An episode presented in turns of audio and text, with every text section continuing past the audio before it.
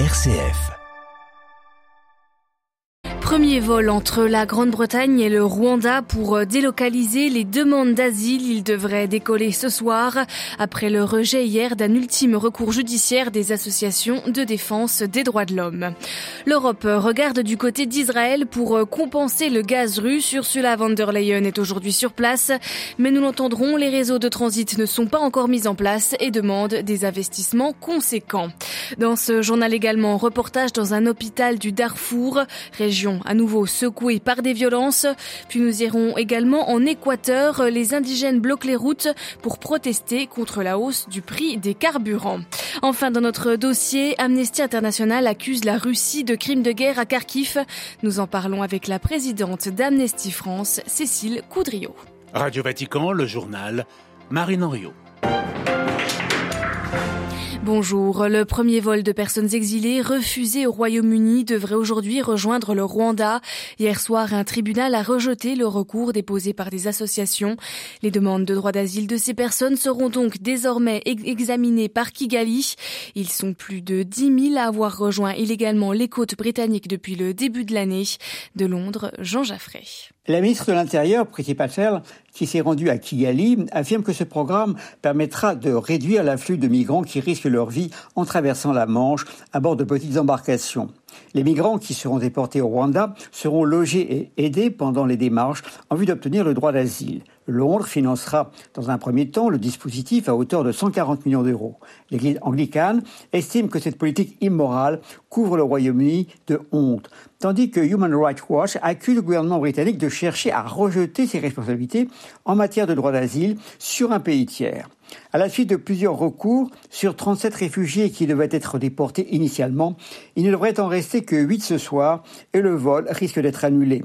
Le président Paul Kagame, au pouvoir depuis 22 ans, est accusé par des ONG de réprimer la liberté d'expression et d'avoir fait assassiner des opposants. En juillet, la Haute Cour de Londres devrait examiner la légalité de ce programme de sous-traitance par le Rwanda des demandes de droit d'asile de réfugiés arrivés au Royaume-Uni. Laurent Jean Jaffré, Radio Vatican. Et sur la liberté d'expression au Rwanda, l'ONG de défense des droits de l'homme HRW publie un rapport sur l'emprisonnement des critiques du régime. Au moins deux journalistes, trois commentateurs et 16 militants de l'opposition sont actuellement dans les geôles rwandaises, la plupart après des procès politisés, estime l'ONG. Après plusieurs semaines de combat, les forces ukrainiennes ont quitté le centre-ville de Sieverodonetsk. Les dernières divisions ukrainiennes sont maintenant bloquées après la destruction d'un pont pour rejoindre la ville de Lugansk à l'est. Elles ont désormais deux possibilités, affirme un chef des séparatistes pro-russes, ou se rendre ou mourir. Hier soir, le président ukrainien Volodymyr Zelensky a affirmé que le coût humain de cette bataille de Sieverodonetsk était effrayant, sans toutefois préciser les chiffres. Toujours en Ukraine, depuis le début de la guerre, le pays a perdu un quart de ses terres cultivables, mais la sécurité alimentaire du pays n'est pour l'instant pas menacée c'est ce qu'annonçait hier le ministère de l'Agriculture ukrainien. Les Européens vont-ils se chauffer avec du gaz israélien pour euh, remplacer celui des Russes? L'État hébreu possède en effet d'importantes réserves offshore qu'il pourrait exporter vers le vieux continent. Pour discuter de la question, la présidente de la Commission européenne et le chef du gouvernement italien sont en ce moment à Jérusalem, mais plusieurs obstacles compliquent une éventuelle coopération. À Tel Aviv, Lucas de Villepin. Arrivée hier dans le pays, Ursula von der Leyen doit rencontrer le Premier ministre israélien Naftali Bennett dans la journée. Les discussions porteront sur la coopération énergétique dans le domaine du gaz, car l'État hébreu dispose de vastes réserves d'environ 1000 milliards de mètres cubes en Méditerranée orientale. Une manne qu'Israël souhaite exporter vers l'Europe en recherche de nouveaux fournisseurs avec la guerre en Ukraine. Mais cette nouvelle route du gaz ne s'ouvrira pas du jour au lendemain, d'abord parce que le Liban voisin réclame sa part du gâteau, le tracé des frontières maritimes avec Israël fait l'objet d'un conflit et des tensions ont lieu régulièrement. Ensuite, car les plateformes de forage ne sont pas reliées au sud de l'Europe. Le projet EastMed, un gazoduc qui passerait par Chypre et la Grèce, est déjà bien avancé, mais sa construction très coûteuse prendrait encore plusieurs années. Les responsables israéliens aimeraient ainsi voir Rome investir dans le projet, raison pour laquelle le chef du gouvernement italien Mario Draghi accompagne Ursula von der Leyen à Jérusalem. Lucas de Villepin, Tel Aviv, Radio Vatican. Le monde dépense toujours plus pour l'arme nucléaire, plus 9% de dépenses en 2021 selon un rapport de l'ICANN, la campagne internationale pour abolir les armes nucléaires, prix Nobel de la paix en 2017, un rapport qui va dans le sens de celui du CIPRI hier. L'organe de référence sur le nucléaire annonçait que le monde se dirigeait vers une période de réarmement nucléaire après des décennies de déclin. Plus de détails sur vaticannews.va. Au Soudan, l'ouest du Darfour est à nouveau le théâtre d'affrontements sanglants. En quelques jours, la semaine dernière, au moins 130 personnes ont été tuées dans la localité de Koulbous. Tout a commencé par une dispute autour d'une parcelle de terre faisant des morts de chaque côté parmi les Arabes Rizégat et la tribu des Gimir. Le conflit a rapidement dégénéré et les habitants ont fait face aux assauts répétés des milices armées. Une vingtaine de villages ont été brûlés, des milliers de personnes déplacées. Elliot Brachet s'est rendu dans un hôpital de Jainena, la capitale du Darfour occidental.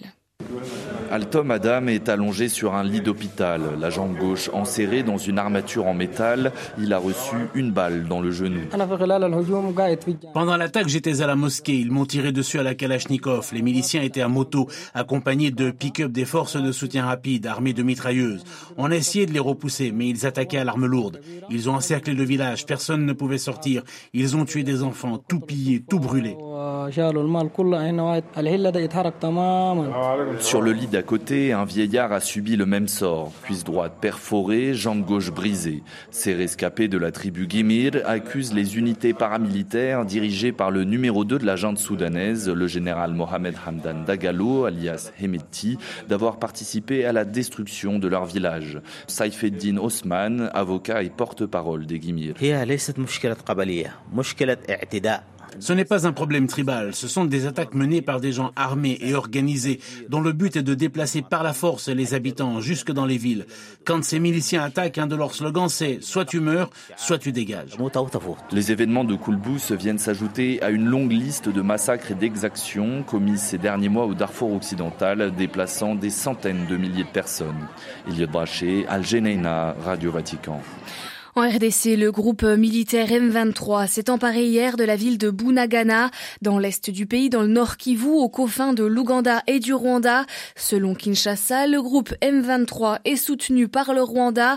Hier soir, l'armée congolaise accusait le Rwanda d'invasion.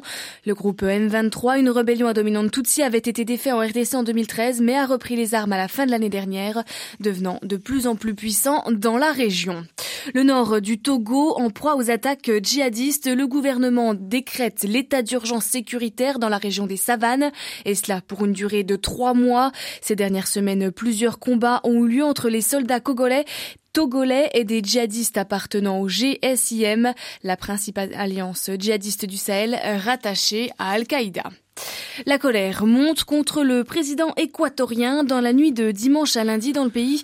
La plus grande organisation de peuples indigènes a entamé un nouveau cycle de manifestations et de barrages routiers. Ce matin, les routes sont bloquées.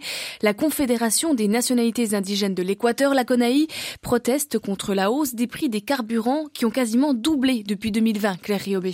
Oui, Marine, c'est la raison pour laquelle les routes menant à Quito, la capitale, sont bloquées ce mardi matin. Des barrages de fortune faits de terre, de pierres, d'arbres ou de pneus ont été montés sur les routes d'au moins 10 des 24 provinces du pays et inquiète les autorités. L'organisation de la CONAI, qui rassemble les 1 million d'habitants indigènes d'Équateur, a plusieurs revendications. Elle proteste contre la hausse des prix des carburants et contre l'octroi des concessions minières dans les territoires autochtones. Elle demande aussi plus d'emplois pour les indigènes et un contrôle des prix des produits agricoles accru. Selon les dirigeants de la CONAI, la politique menée par le président Lasso, au pouvoir depuis un an, a particulièrement touché les indigènes, les indigènes équatoriens et provoqué une hausse des prix des denrées alimentaires. Les démonstrations marines n'ont pas encore mené à des affrontements, mais le président Lasso a prévenu dimanche soir qu'il n'autoriserait ni le blocage des routes, ni l'occupation des produits du pétrole situés dans la jungle amazonienne. L'incertitude demeure donc, d'autant plus que la CONAI, particulièrement puissante dans le pays, avait déjà mené de violentes manifestations en octobre 2019 et participé aux soulèvements qui ont renversé entre 1997 et 2005 trois présidents équatoriens. Merci Claire. Claire Riobé.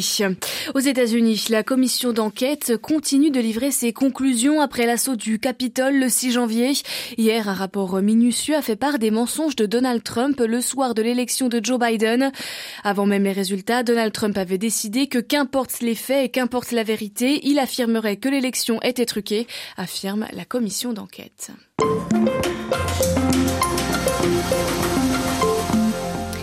C'est une accusation grave que lance Amnesty International à l'encontre de la Russie. Dans un rapport euh, rendu public hier, l'organisation de défense des droits de l'homme affirme que l'armée russe a tué des centaines de civils ukrainiens ces dernières semaines avec des bombes à sous-munitions, ce qui constitue un crime de guerre. Un enquêteur de l'ONG, spécialiste des armes, s'est rendu pendant 15 jours à Kharkiv, la seconde ville d'Ukraine, en proie à d'incessants bombardements russes et cela pendant plusieurs semaines. Il a travaillé sur 41 une attaque rencontrant 160 victimes, analyser les frappes, leurs impacts et les débris. Amnesty estime qu'il s'agit de la part des militaires russes d'un mépris total pour les vies des civils ukrainiens. On en parle ce matin avec Cécile Coudriou, la présidente d'Amnesty France. Elle revient sur ce que son organisation a constaté sur le terrain et sur les récits des témoins. Les constatations sont euh, en fait des confirmations de ce que nous avions déjà commencé à documenter à distance, à savoir que les forces russes utilisent des armements qui sont interdits par droit international, notamment ce qu'on appelle des bombes à sous-munitions ou des bombes à fragmentation. Et par ailleurs, elles utilisent aussi des, des armes extrêmement imprécises qui ne peuvent donner qu'un seul résultat, ce sont ce qu'on appelle des frappes indiscriminées et de surcroît les utilise dans des zones résidentielles. Il s'agit bel et bien d'éléments constitutifs de crimes de guerre, car d'une part ces frappes indiscriminées dans des zones résidentielles et d'autre part le fait que des civils soient pris pour cible de manière euh, récurrente, eh bien ce sont des preuves supplémentaires que les forces russes ne respectent absolument pas le droit international humanitaire, qu'on appelle aussi le droit de la guerre. Alors qu'ont dit euh, les victimes euh, de ces attaques? Les témoignages sont absolument euh, effroyables. Il y a une sorte de schéma qui se répète, c'est que ce sont des personnes qui, dans la situation de vie quotidienne, par exemple, ça pouvait être des personnes qui faisaient la queue pour avoir des vivres. Il y a beaucoup de personnes qui, soit dans leur habitation, soit dans la rue, y compris parfois dans des jardins d'enfants, dans des aires de jeu, par exemple, ont raconté que tout à coup, des bombes pleuvent littéralement une pluie de bombes, et notamment ces bombes caractéristiques qu'on appelle à fragmentation ou à sous-munition, où on entend un obus, mais également à l'intérieur de cet obus, euh, des, des, dizaines de petites bombes qui explosent immédiatement ou parfois plus tard. Et ce qu'on a pu constater, y compris en interrogeant des médecins dans les hôpitaux, c'est que ces personnes ont reçu donc des éclats d'obus qui peuvent parfois provoquer des lésions si terribles que ça conduit à des amputations. Alors la Russie n'est pas signataire de la Convention internationale contre euh, ces armes à sous-munitions légalement. Est-ce que on peut la tenir euh, responsable? La Russie s'est encore distinguée par le fait de ne pas signer cette convention d'Oslo qui interdit expressément l'utilisation de ces bombes à sous-munitions, les bombes anti-personnelles. Mais il n'en reste pas moins que le droit international, qu'on appelle dans ce cas-là le droit coutumier de la guerre, s'applique à tous, y compris la Russie. Et c'est pourquoi, devant des tribunaux, nous espérons une fois encore que les éléments preuves que nous avons pu euh, récolter et préserver, eh bien, pourront être versés dans l'enquête de la Cour pénale internationale notamment, mais aussi dans des enquêtes euh, nationales, car il est très clair depuis le début que les forces russes s'acharnent sur des populations civiles dans des zones qui sont peuplées densément de civils, que ce sont des frappes indiscriminées qui donc vont fatalement faire des victimes parmi ces civils, et tout cela est tout à fait proscrit par le droit international humanitaire. Est-ce une stratégie euh, claire de la, de la Russie d'agir ainsi? Le problème est bien le fait d'utiliser des armes qui parfois ont une précision de 100 mètres seulement, c'est-à-dire qu'à 100 mètres près, des personnes peuvent être touchées, ce qui est un ratio absolument terrible en termes d'efficacité et que donc on peut avec certitude déterminer que des civils ne peuvent que être touchés par ces cibles-là. Mais notre certitude aujourd'hui, c'est qu'il y a véritablement une stratégie effectivement dans l'armée russe, une stratégie qui d'ailleurs avait été déjà à l'œuvre par exemple en, en, Tchétchénie ou en Syrie, où les personnes civiles ne sont absolument pas distinguées des cibles militaires. Et c'est pourquoi nous pensons qu'effectivement la Russie euh, et surtout les responsables dans la chaîne de commandement devront en rendre compte devant la justice, car il s'agit bien de violations flagrantes et répétées du droit international humanitaire et ce ne peut pas rester impuni. Voilà, interrogé par Xavier Sartre, Cécile Coudriou, présidente d'Amnesty France, était ce matin notre invitée.